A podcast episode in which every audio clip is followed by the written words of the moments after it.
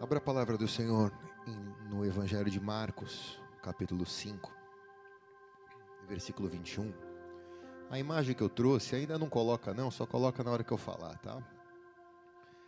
Marcos 5, 21.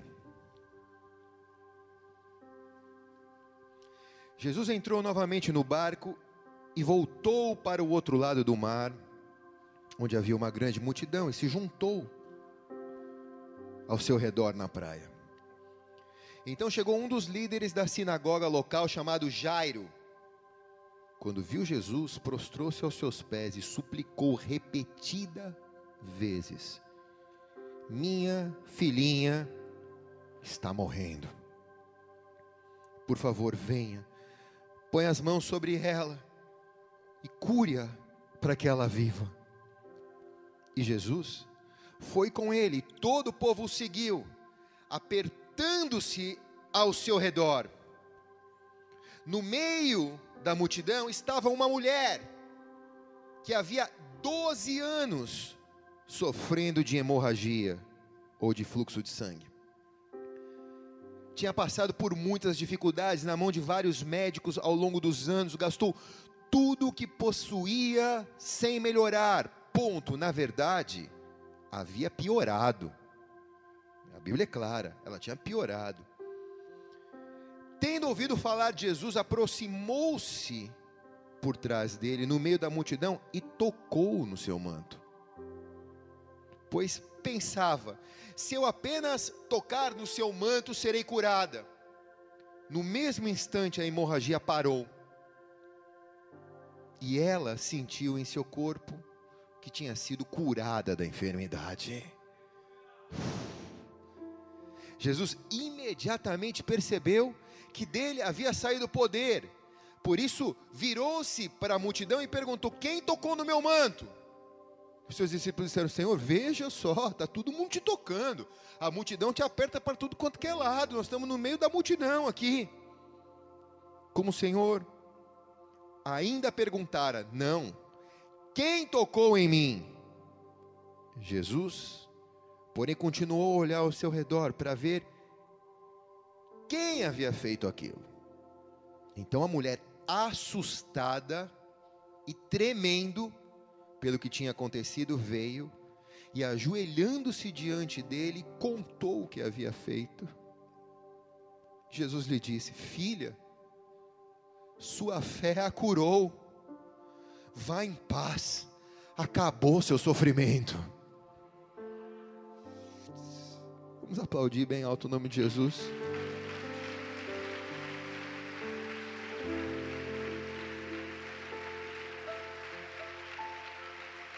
Ah, Jesus. Ah, Jesus. Feche teus olhos por um instante, Pai.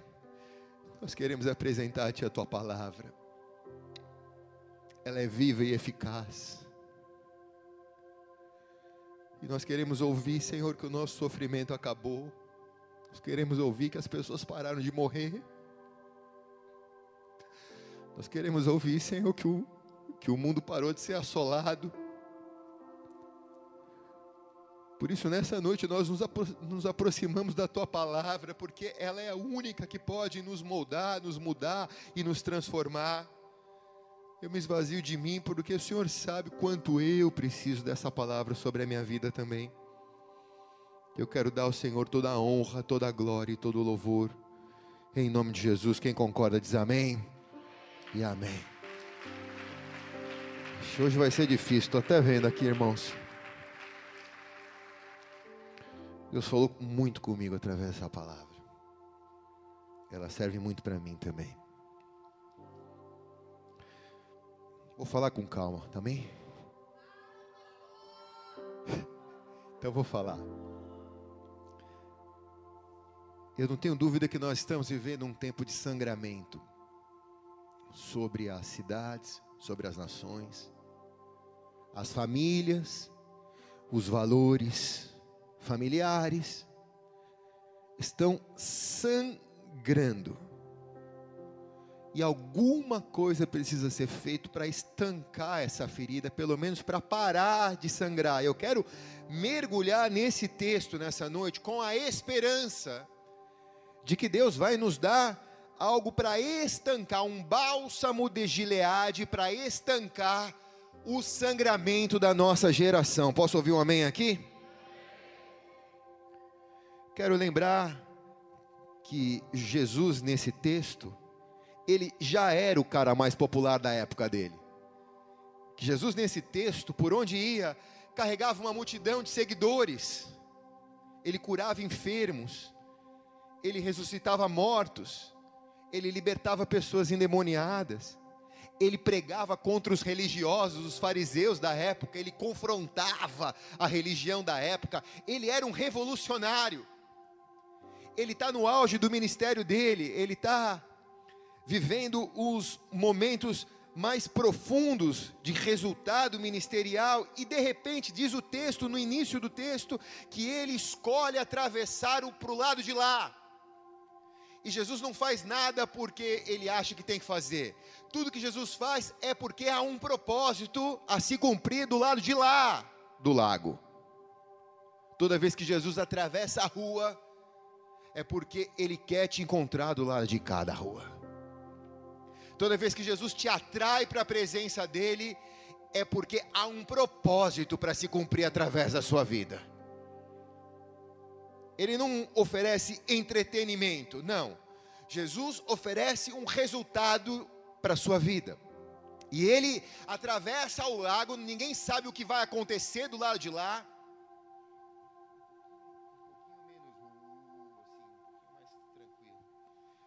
Ele atravessa para o lado de lá para poder encontrar alguns personagens que a gente vai tratar nessa noite. Primeiro nós vemos Jairo, pode continuar, mas sem esse. Pode ser mais um. Isso. No meu tom. Primeiro nós vemos Jairo. E é o primeiro personagem que Marcos cita. Agora veio, hein? Oh, top, Bruno.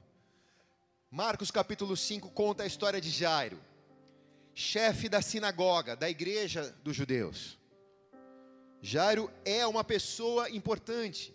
Jairo é uma pessoa de influência. Jairo é uma pessoa de posses. Jairo é uma pessoa que comanda recursos e que tem acesso a lugares por causa da posição na sociedade que ele ocupa.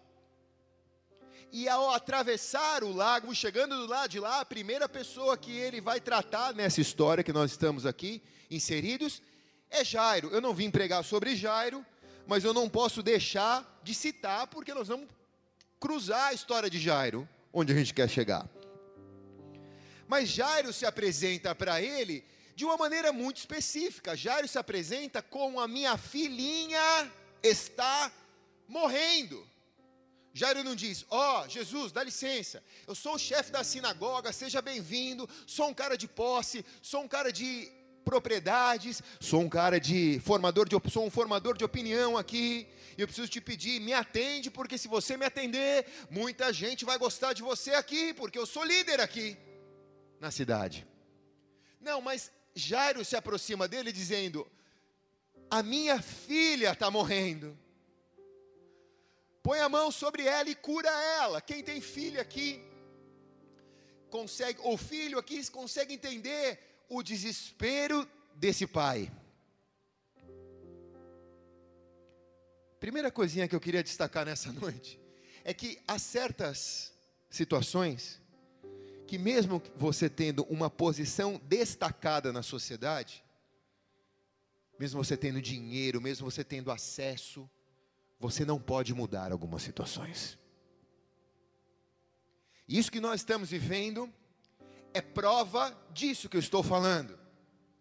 Porque o coronavírus mata no Einstein e mata no SUS.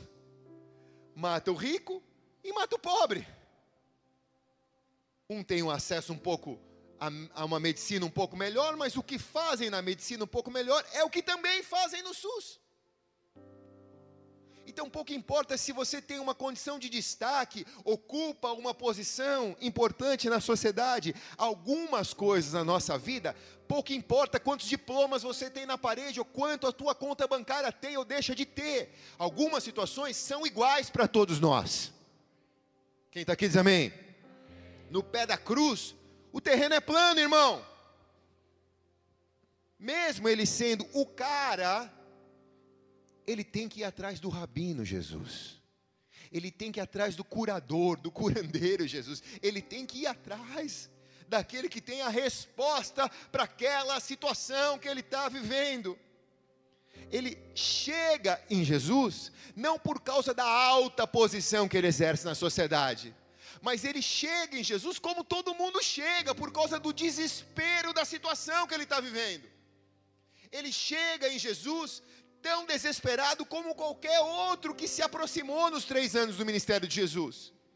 Ele tem uma condição básica, ele tem fé, ele crê que aquele que ele está indo buscar a resposta pode mudar a situação que ele está vivendo. Quem está aqui diz amém?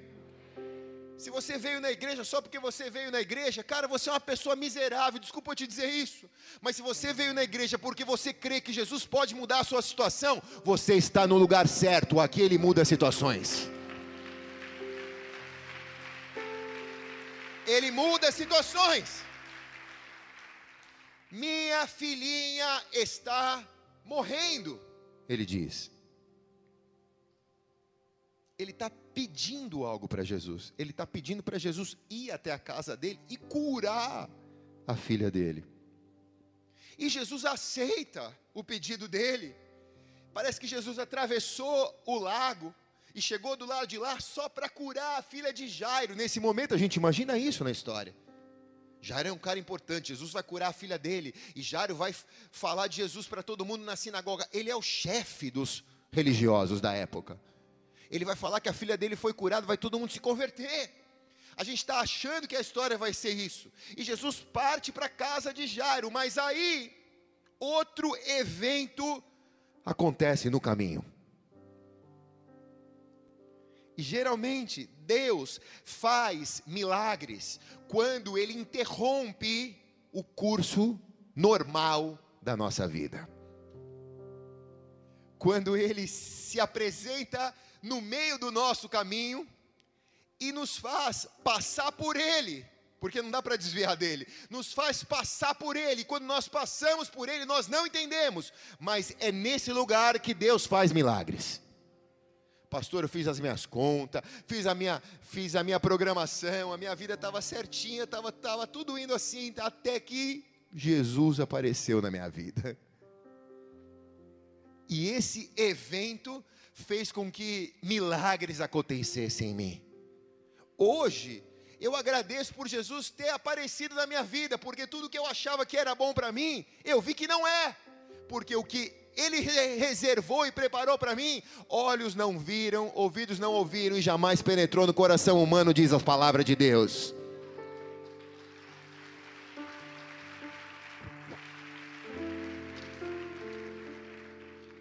Ele interrompe curso da vida de Jairo. Cara, se coloca no lugar de Jairo. Jairo está indo com Jesus para salvar a filha dele. E de repente acontece alguma coisa. E para. Aí Jairo, de certo, cara, não sei, se fosse eu no lugar de Jairo, eu cara, cara, meu Deus, que azar, cara. Foi tão difícil chegar aqui, foi tão difícil convencer Jesus, ou pedir para que Jesus viesse. Jesus topa, topa vir. E agora que Jesus está indo para curar minha filha, meu, por que, que parou? Por que, que aconteceu isso? Por que, que tem essa, esse stop no meio? Pô, não dava para tocar rápido, vamos botar rápido lá para curar minha filha, ele. Vamos resolver rápido o meu problema, mas agora entra uma outra personagem na história. E aí eu quero botar a foto dela aqui. Agora a gente tem um telão em três dimensões. Cadê a foto da personagem, da mulher? ela. Aí entra essa mulher. Pode tirar, obrigado. A mulher que Marcos chama da mulher do fluxo de sangue. Como ela chama, pastor? Me pergunta isso. Como ela chama, pastor? Marcos, Mateus e Lucas não contaram o nome dela nos seus evangelhos. Marcos, Mateus e Lucas, que era médico, apresenta essa mulher como a mulher do fluxo de sangue. Pouquinho mais, Bruno. Pode subir um pouquinho mais. E aí eu te pergunto, deve ser difícil ser chamada pelo problema que ela carrega. Deve ser ruim ser identificado na sociedade pelo problema que você se tornou. Deve ser muito ruim. Deve ser muito ruim ser chamado na sociedade pelo problema que você é, ou que você carrega dentro de você, de tal forma que hoje você não tem mais nome, você passou a se chamar o seu problema. Essa mulher entra e ela é apresentada como o problema que ela é, mas ela não é um problema, ela é uma mulher, ela tinha nome. Quem está aqui diz amém? Marcos fala que havia 12 anos que ela sofria de uma hemorragia, 12 anos que ela sangrava, mas antes dos 12 anos ela tinha um nome. Eu não sei qual é o nome dessa mulher, os três evangelhos não me contam qual era o nome dessa mulher, ou os três evangelistas que citaram essa mulher não me contam qual era o nome dessa mulher. Eles só me falam que as pessoas a conheciam ou, ou sabiam quem ela era durante 12 anos pelo problema que ela carregava dentro dela. Aí a gente imagina que é mais ou menos assim hoje, né?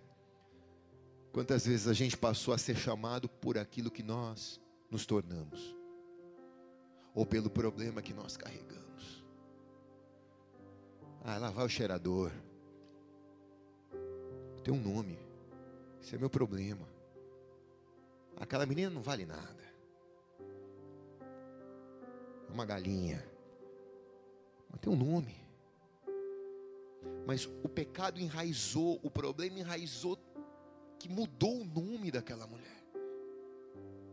Ela passou a ser chamada como a mulher do fluxo de sangue. Agora olhe bem para cá. Eu fico imaginando depois quando a história termina, ela é citada na Bíblia, então eu imagino que ela esteja no céu. Eu fico pensando um dia que a gente vai chegar lá. Só, só para quem quer ir. Fico imaginando que um dia a gente vai chegar lá no céu. E aí você vai estar andando nas ruas de ouro de Jerusalém, cara. Vendo os anjos adorarem ao Senhor, imagina como vai ser esse dia. E aí de repente você começa a conhecer todo mundo. Você tromba o apóstolo Paulo, você conversa com Pedro, você vai, você vai conversando com todo mundo. E aí de repente você encontra uma mulher bonita. E você fala, ô irmã, tudo bem? Como você chama? Onde você viveu? Ela, ela fala, ah, eu, eu vivi na, na época da Bíblia. Eu estou na Bíblia. Aí você fala, cara, que legal. Quem é você na Bíblia? Aí você acha que lá no céu ela vai dizer, eu sou a mulher do fluxo de sangue? Lá no céu talvez ela diga, eu sou a mulher de Marcos 5. Então, a gente tem que conhecer a Bíblia. Quem está aqui diz amém. Fala, ah, Marcos 5, ah, não estou lembrando da tua história, não. No dia que o pastor pregou, não estava no culto. Quem está aqui? É ela. Talvez ela tenha um novo nome lá no céu. Ela fala, cara, hoje eu me chamo tal. Eu sou, eu sou aquela mulher da Bíblia que tinha o fluxo de sangue. E aí imagina que legal tu trombar no céu ela. E poder saber que Deus mudou o nome dela, curando o problema dela. Agora olhe bem para cá, nós pensamos, eu sempre pensei quando li esse texto, que essa mulher chegou sangrando. Eu imaginava que era um sangramento tão grande que ela chegou tipo sangrando, se borrando inteira de sangue e todo mundo é impuro, né? Isso. Então assim, as pessoas abrindo espaço para ela, a mulher está pingando sangue, deixa ela chegar lá na frente. Imagino que ela estava sangrando em algum lugar. E quando a gente sangra em algum lugar, as pessoas abrem espaço, porque ninguém quer encostar no teu sangue, é impuro, né? Mas na verdade, aquela mulher, ela sofria de uma hemorragia interna. Ela sangrava por dentro, irmãos. E ninguém sabe quando nós sangramos por dentro. As pessoas vêm quando nós sangramos por fora. Pô, pastor, teu nariz está sangrando. Bota um lencinho aí. Pô, irmã, cortou teu dedo na faca, está sangrando. Bota um band-aid aí. As pessoas reconhecem quando nós sangramos por fora. Mas e quando nós sofremos das nossas hemorragias internas? Quando nós sofremos por dentro? Quando as pessoas não veem aquilo que nós estamos sentindo. Quando a nossa dor interna é muito maior do que aquilo que nós nos apresentamos para a sociedade, para as pessoas que nos rodeiam. Quando nós sabemos que aquela área da nossa vida está sangrando internamente. Que, embora por fora a minha imagem seja boa, eu esteja limpo por fora, maquiado por fora, mas por dentro. Só Deus sabe. Ninguém vê, não é? Isso me leva a pensar e te perguntar se você também está como aquela mulher essa noite. se ainda dói algumas coisas aí, e se ainda está sangrando. Mas a gente está tão legal na igreja, pastor, a gente está tão bem. E aí? E aqui dentro, irmão? E aqui dentro, irmão? E a ferida que ninguém vê? Caso, se ela tivesse uma ferida externa, se ela tivesse uma ferida externa, de certo ela chamaria a atenção de Jesus. Jesus passaria e falaria: ah, uma leprosa, ou uma mulher que está expurgando sangue. Ela chamaria a atenção de Jesus. Mas aqui eu quero rasgar a tua teologia, porque, embora eu sei que Jesus vê tudo, nesse caso, Jesus não viu a mulher. Ele não viu a mulher ele não enxergou a mulher. A mulher não tinha nada para chamar a atenção dele. E a mulher não tinha o acesso, ou a mulher não poderia considerar-se como o Jairo se considerava, um cara importante na sociedade. Ela só era a mulher que durante 12 anos está sangrando por dentro. Ninguém sabe, ninguém vê, só ela, com a dor dela, durante 12 anos. Ela é invisível, igual a dor dela, igual a ferida dela, não dá para ver, existe, mas não dá para ver, ela é invisível. Ela está ali no meio da multidão, mas ninguém sabe que ela está. Nem Jesus notou que ela está ali. Marcos 5, 26. Olha o que Marcos fala sobre essa mulher: que ela tinha passado por muitas dificuldades na mão de vários médicos. E ao longo dos anos gastou tudo o que possuía sem melhorar. Na verdade, ela havia piorado. Marcos fala além dela carregar 12 anos de uma ferida interna, ela carrega uma decepção pessoal, porque ela gastou todo o seu dinheiro para resolver o seu problema interno. E a Bíblia é clara, diz que ela não é que ela não resolveu o problema interno, diz que ela piorou. Na verdade, ela tinha piorado com toda a tentativa que ela fez. Agora olhe para cá. Está me vendo, sim ou não? Fala ou não falo? Quantas vezes nós achamos que se fizermos isso ou se fizermos aquilo, nós vamos nos sentir melhor. E na verdade, nós ficamos pior ainda. Quantas vezes para tentar curar as nossas hemorragias internas, as nossas feridas internas, nós pegamos alguma coisa e às vezes custa muito, às vezes não custa nada, porque às vezes o diabo dá de graça, e a gente coloca aquilo para tentar estancar as nossas feridas internas. E aquilo pode até dar um alívio momentâneo, mas depois a gente descobre que ficou pior o estado. Quem está entendendo aqui, diga amém. Quando a ferida é na vida sentimental, a pessoa sofre com uma carência, há uma ferida, ela está sangrando internamente. Então ela coloca uma pessoa para dormir com ela, ela coloca uma pessoa para viver com ela, ela coloca alguém para tentar tampar aquele buraco de carência. E aí ela descobre que é pior, que embora ela tenha colocado alguém, o buraco continua existindo, a ferida continua sangrando. Quando a, o problema é financeiro, se coloca alguma coisa para tampar o buraco financeiro, mas o problema continua vazando. As coisas continuam não acontecendo. Ou eu vou tomar isso porque eu vou me sentir melhor. Você se sente melhor só na hora que você toma. Porque na hora que passa o efeito do, do, do, do êxtase, do LSD, você fica pior. Ah, eu vou meter meu nariz nisso só para me sentir melhor. Você vai sentir melhor na hora, mas depois você sabe que você fica pior. Por quê? Porque não cura a ferida. E é como se a ferida pedisse mais. Como se a ferida exigisse mais. E ela gastou tudo que ela tinha para curar a ferida dela.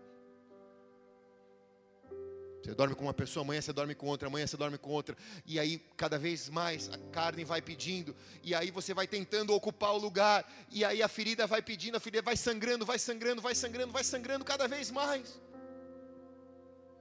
Às vezes dá um alívio momentâneo, mas aí no dia seguinte já não adiantou aquele alívio momentâneo. Eu tenho que correr atrás de novo para me sentir um pouco melhor. Quem está entendendo aqui, diga amém. Aqui eu quero entender o porquê Jesus deixou as duas histórias se cruzarem. Jairo e a mulher. Como você se define? Como você se define? Você se define pela sua posição? Você se define pela sua atuação? Sempre me pergunto, é tudo bem? Então, qual é a tua profissão? Eu digo, publicitário. Aí me falam, mas tu não é pastor? Pastor é minha missão. Não é minha profissão. É a minha missão. É a minha atuação. É a minha missão. Mas não é a minha profissão. Mas ao tentar se definir, ou você se define como Jairo, ou você se define como uma mulher, ou como os dois. Eu sou Jairo, mas eu tenho as minhas feridas internas, pastor. Jairo, embora ele fosse um homem de posição, ele não se apresentou para Jesus como tal. Ele se apresenta como o pai da menina que está morrendo. E a mulher, embora tivesse um nome, ela é identificada pela sua dor, ela é identificada pelo seu problema. E de alguma maneira, essa mulher consegue parar o caminho de Jesus. Ela consegue interromper o caminho de Jesus até a filha de Jairo. E olhe, olhe bem para cá, irmãos. Ela ganhou a benção dela. A gente vai ler a história aqui. Ela foi curada. Mas o ganho daquela mulher custou a morte da filha de Jairo. Jesus podia ressuscitar a filha de Jairo como fez, mas Jairo não sabia daquilo. Se coloca no lugar de Jairo. Porque Jesus parou para atender essa firidenta. A minha filha morreu. E ela não é nada, e eu sou tudo na sociedade. Se coloca no lugar de Jairo. Jairo poderia ser egoísta, e eu acho que assim, irmãos, eu não quero ser hipócrita, eu não sei como que eu reagiria se fosse a minha filha. Por muito menos eu já vi cristãos se sentirem superiores a outros. Mas Jairo podia ter falado: pô, irmã, se liga, meu, vai para o final da fila, espera lá na porta, depois que Jesus curar minha filha, se ele te atende. Pô, como ter moral de parar ele agora aqui? Pô, o cara está a 100 metros da minha casa. Pô, tinha outra hora não para você tocar na aula do manto dele, porque não esperasse ele sair, ele já estava me atendendo. Entra na fila. Que está furando a fila. Ou então Jairo podia dizer: Ô, oh, tu é doida, sabe quem eu sou? Tu nunca mais vai entrar na igreja, eu sou o chefe da sinagoga. Tu nunca mais vai entrar na sinagoga. Tu vai ser excluído, está curada, beleza, mas meu, por causa que tu morreu, matou minha filha, já era para tu. Arruma outra cidade para viver. Jairo podia ter se colocado contra aquela mulher, mas as histórias se cruzaram. Se você fosse Jairo, seja sincero, o que, que você faria? Ele parou para atender aquela mulher e minha filha morreu, pastor. Que injustiça, que ingratidão. Só que isso daqui dá outra pregação, eu não vou pregar sobre isso. Marcos 5, 27 diz: E tendo ouvido falar de Jesus, é a mulher, né? Aproximou-se por trás dele, no meio da multidão, e tocou no seu manto, pois pensava: se eu apenas tocar no seu manto, serei curada. No mesmo instante, a hemorragia parou e ela sentiu em seu corpo que tinha sido curada da enfermidade. Vamos lá, irmãos. Nós temos as nossas feridas, sim ou não? Vamos ser sinceros, vai. Não vamos ser religiosos. Nós temos as nossas feridas, vai. Nós temos as coisas na nossa casa que estão morrendo, como a filha de Jairo. De um jeito ou de outro, nós precisamos de Jesus. A nação brasileira tem as suas feridas internas a família brasileira está sofrendo de uma hemorragia. Às vezes, tudo que tentamos fazer para resolver essa situação parece que só piora. Então, pastor, seja claro. Como eu sou curado das minhas feridas internas? Como eu posso levar a cura para dentro da minha família que está morrendo alguma coisa lá dentro? Como que a cura de Jesus se manifesta para tampar o meu sangramento e curar as minhas mortes. Marcos capítulo 5, 27. Vamos ler de novo. E tendo ouvido falar de Jesus, aproximou-se por trás dele no meio da multidão e o tocou em seu manto, pois pensava: se eu apenas tocar em seu manto, serei curada. No mesmo instante a hemorragia parou problema resolvido, ela sentiu que seu corpo tinha sido curado da enfermidade. Versículo 27. Tendo ouvido falar de Jesus, vamos dividir, aproximou-se dele. Então, é fato de que ela não foi curada porque ela ouviu falar de Jesus. Eu sei que a Bíblia diz que a fé vem pelo ouvir e ouvir a palavra de Deus mas eu também sei que a Bíblia diz que a fé sem obras é morta.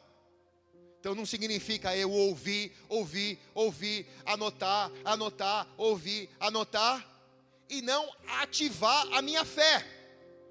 Posso ouvir um amém aqui ou não? Tem pessoa que leva 20 anos ouvindo a palavra e que não ativou a fé. Está sangrando por dentro ainda. Não teve cura das suas feridas. Mas eu sempre acreditei que no versículo 28, o fato dela tocar em Jesus havia feito com que ela fosse curada. Então eu sempre preguei isso. Toque em Jesus e seja curado. Toque em Jesus e seja curado. Sempre preguei nisso. Mas eu estava errado. E o Espírito Santo me corrigiu. Porque o que curou ela não foi tocar em Jesus versículo 28. O que curou ela foi que ela, pois pensava, ela pensou, se eu apenas tocar no seu manto, serei curada. Ela primeiro pensou. E o que curou ela foi pensar. Quem está aqui diz amém, cara. Ela pensou que ela poderia ser curada. E o fato dela ter conseguido mudar as estruturas de pensamento dela, fez com que ela se levantasse da casa dela, enfrentasse uma multidão, crendo que se tocasse em Jesus, ela seria curada, mas ela só foi curada porque primeiro ela pensou que ela poderia ser curada. Quem está aqui diz amém.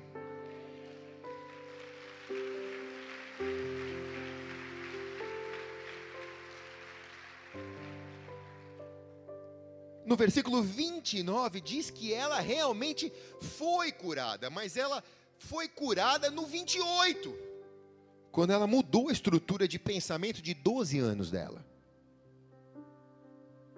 Ela se deu uma chance. Ela disse: Eu já fiz tudo. Já botei homem para dormir na minha casa, já paguei curandeiro, já paguei os médicos, já fiz peregrinações religiosas pelo mundo, mas nada me resolveu. Eu continuo vazia por dentro, eu estou sangrando. Eu quero dar uma chance para esse rabino chamado Jesus. Eu quero acreditar que esse homem que se apresentou como filho de Deus pode mudar os meus últimos 12 anos, em nome de Jesus. Eu não sei o que ela pensou, mas eu posso imaginar. Talvez ela tenha pensado quando ela descobriu que Jesus estava passando na vila dela. Talvez ela tenha se lembrado do nome dela. Hã? Eu não sou um lixo, como me, me deixaram acreditar. Eu tenho um nome. Eu não sou se viciado como me chamam eu tenho um nome. Eu não sou esse caso perdido, como disseram. Eu tenho nome. Eu não sou burro, como me colocaram. Eu tenho nome. E eu não vou aceitar que o meu problema ou que a minha ferida passe a tomar o lugar do meu nome. Talvez ela tenha lembrado do nome dela. E tenha dito: Cara, eu gastei tudo que eu podia para tentar entender os meus problemas, para tentar me remediar. Perdi 12 anos da minha vida, passou como se fosse 12 dias, ela deve ter pensado. Eu achei que ia ser rápido, mas foram 12 anos já que eu estou nessa lenga-lenga com a minha ferida aqui dentro.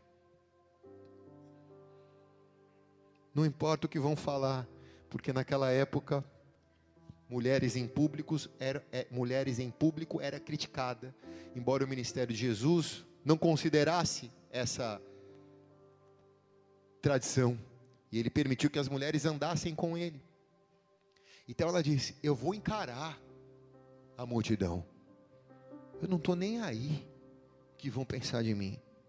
Eu quero Jesus. Talvez ela tenha pensado: Sei que esse homem é importante.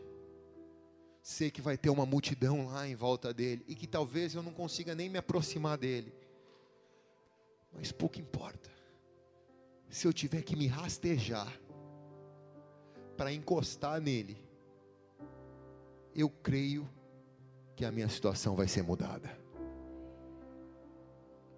Ela não esperou ser celebrada ela não esperou quando chegasse ali, estendesse um tapete vermelho para ela e dissesse: Chegou a mulher do fluxo de sangue, vamos aplaudi-la. Ela está aqui, Jesus, venha e faça a obra. Ela falou: Ninguém vai ver que eu existo. Ela vai ver, ninguém sabe do que eu estou carregando aqui dentro. E ninguém precisa saber. Eu só preciso ser curada porque eu não aguento mais sangrar por dentro. Quem está aqui? Se eu tiver que me rastejar, Jesus, para ser curado das minhas hemorragias internas, o que, que me custa? Eu gastei todo o meu dinheiro. Eu viajei o mundo inteiro fazendo peregrinações religiosas. Fui a Meca, fui atrás de Krishna, fui atrás de tudo, mas as minhas feridas continuaram. E agora? O que eu quero é que o Senhor me transforme nessa noite.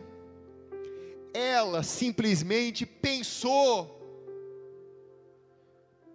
E você pode nessa noite parar de pensar que você é o problema.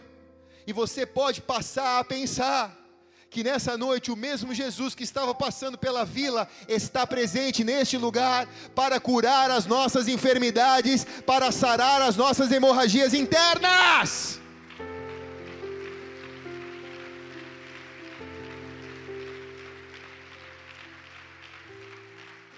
Ela interrompeu um pensamento de 12 anos. Irmão, você pode interromper esse pensamento hoje. Ah, mas eu dependo de tantas coisas. Não depende de nada.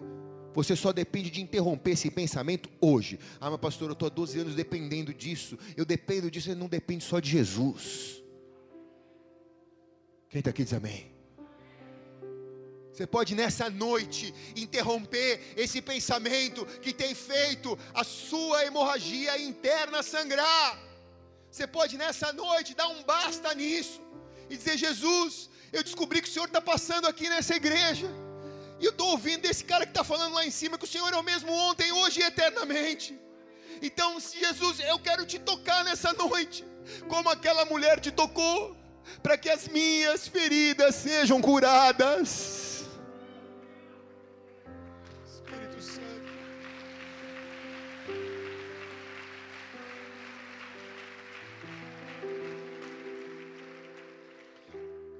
Ela só foi curada porque tocou, mas ela só tocou porque primeiro ela pensou.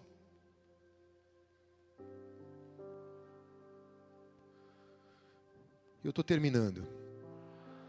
Ah, ah mesmo. Porque tá bom demais.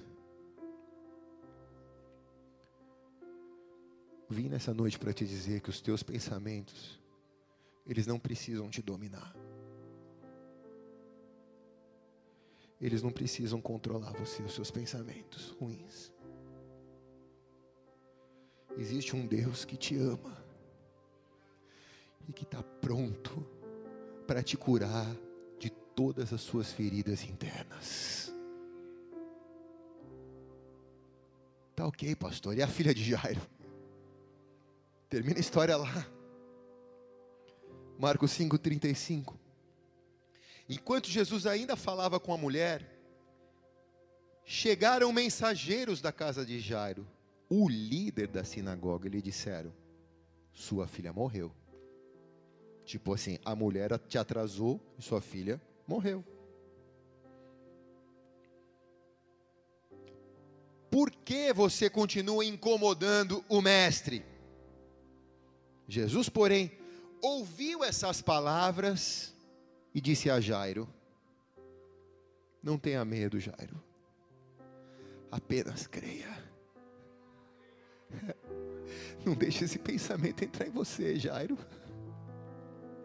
Não deixa isso que você ouviu entrar em você. Porque você vai ficar trancado 12 anos nesse pensamento, Jairo. Jairo, apenas creia. Não tenha medo, Jairo. A morte da sua filha não vai ser uma ferida. Então, porém, ouvindo essas palavras, disse a Jairo: Não tenha medo, apenas creia. Então Jesus deteve a multidão e não deixou ninguém o acompanhar, exceto Pedro, Tiago e João, irmão de Tiago. Eu gosto muito dessa passagem, porque Jesus ele não precisava, põe só uma pausa aí. Jesus não precisava de marketing evangélico. Jesus não precisava fazer para que as pessoas vissem, para ver se conseguia convencer as pessoas que ele era o Messias ou que era, ele era bom. Ele não precisa disso. Ele bota a multidão toda para fora, vai entrar só os três mais chegados. 01, 02, 03. Vai entrar só os três. E não basta, quando eles entram na casa do líder da sinagoga, cara, era o líder da sinagoga, era o pastor da igreja. A filha dele tinha morrido. Jesus viu um grande tumulto, com muito choro e lamentação. Tinha um monte de gente na casa, chorando, desesperado. Então, então entrou e perguntou: por que esse tumulto e esse choro? A criança não morreu, ela está apenas dormindo. Disse Jesus isso. Sabe o que a multidão fez? Riu de Jesus. E a multidão riu de Jesus. Riu de Jesus. Caçoou de Jesus. Dizendo, ô oh, mano, tu é maluco, velho? A gente é mais Jairo do que você.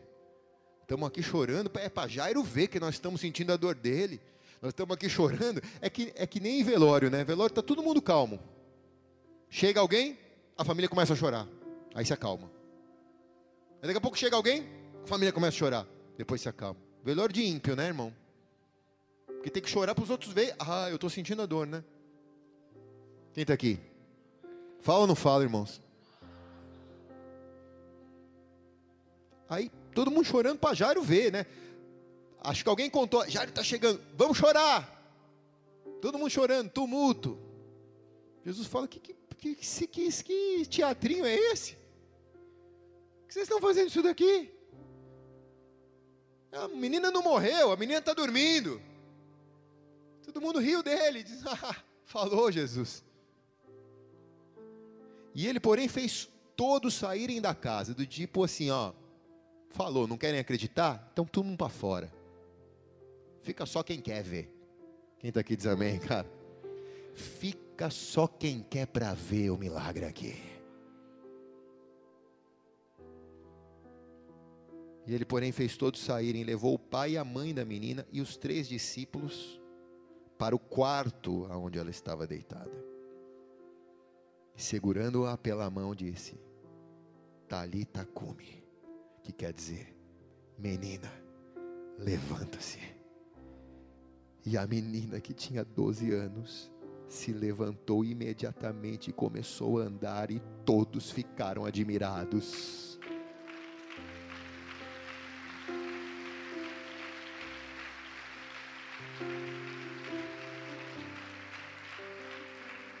Pastor, por que, que as histórias se cruzam? A filha de Jairo com a mulher do fluxo de sangue. Quantos anos tinha a menina, irmãos? Quantos anos que a mulher não tinha nome, irmãos? Doze anos. Deus não une pessoas, Deus une propósitos. Eu acho que lá no céu, elas são as melhores amigas. A Talita e a mulher de Marcos 5. Eu acho que elas andam juntas. Porque a morte de uma foi a cura da outra. E a cura da outra foi a ressurreição da que tinha morrido. Os milagres no céu se encontram. Os milagres no céu se encontram. Os milagres do céu se encontram. Deus não faz nada à toa. Às vezes você vê alguma coisa morrer na tua vida, mas é porque Deus está curando outra coisa. E às vezes você vê Deus curando outra coisa que é para ressuscitar algo que morreu na tua vida. Os milagres no céu se encontram. Levante sua mão ao céu bem alto. Os milagres dentro de você se encontram. Quem recebe diz amém.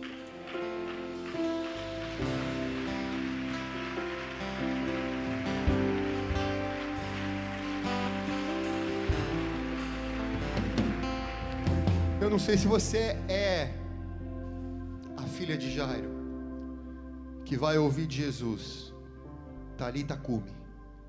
Se levanta, menina. Ou se você é a mulher do fluxo de sangue, que vai chegar para Jesus e vai dizer: Senhor, eu não aguento mais sofrer isso daqui que está aqui dentro. Pô, tá ruim demais viver assim. As pessoas estão dando cabo da sua vida, irmãos, por causa das hemorragias internas. As pessoas estão pulando dos prédios, dos shoppings, porque não encontraram cura para as hemorragias internas. E Jesus está passando hoje aqui.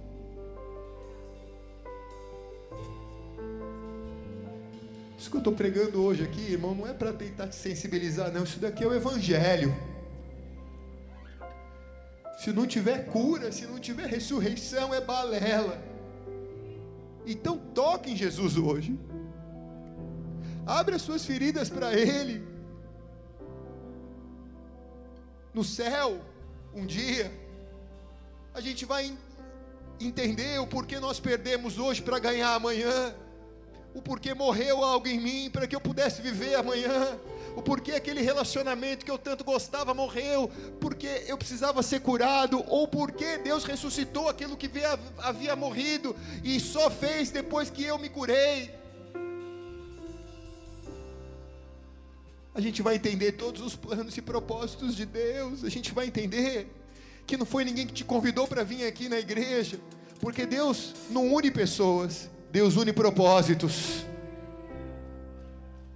Que você veio parar nesse lugar aqui porque havia feridas dentro de você, como há dentro de mim aqui, e que Ele nos trouxe não para um lugar onde alguém ia lamber as nossas feridas, como cães que lambem a ferida mas Ele nos trouxe num lugar onde nós podíamos encontrar Ele e ser curado verdadeiramente das nossas feridas, e sermos pessoas novas, e sermos transformados, e sermos renovados na presença dEle. Esse é o Jesus que a gente se apaixonou por Ele, amém, igreja? Não há um Jesus fora dele, esse é o Jesus. Esse é o Jesus que nós nos apaixonamos por Ele. Se a religião tentou mostrar um outro Jesus para você, não existe. Porque o Jesus que existe é esse. É o que salva, é o que cura, é o que liberta, é o que transforma. Ele é o mesmo ontem, hoje e eternamente. Essa palavra não perdeu seu poder a palavra dele não perdeu o poder, mas continua poderosa para realizar os feitos dele nessa noite. Portanto, feche teus olhos por um instante no seu lugar.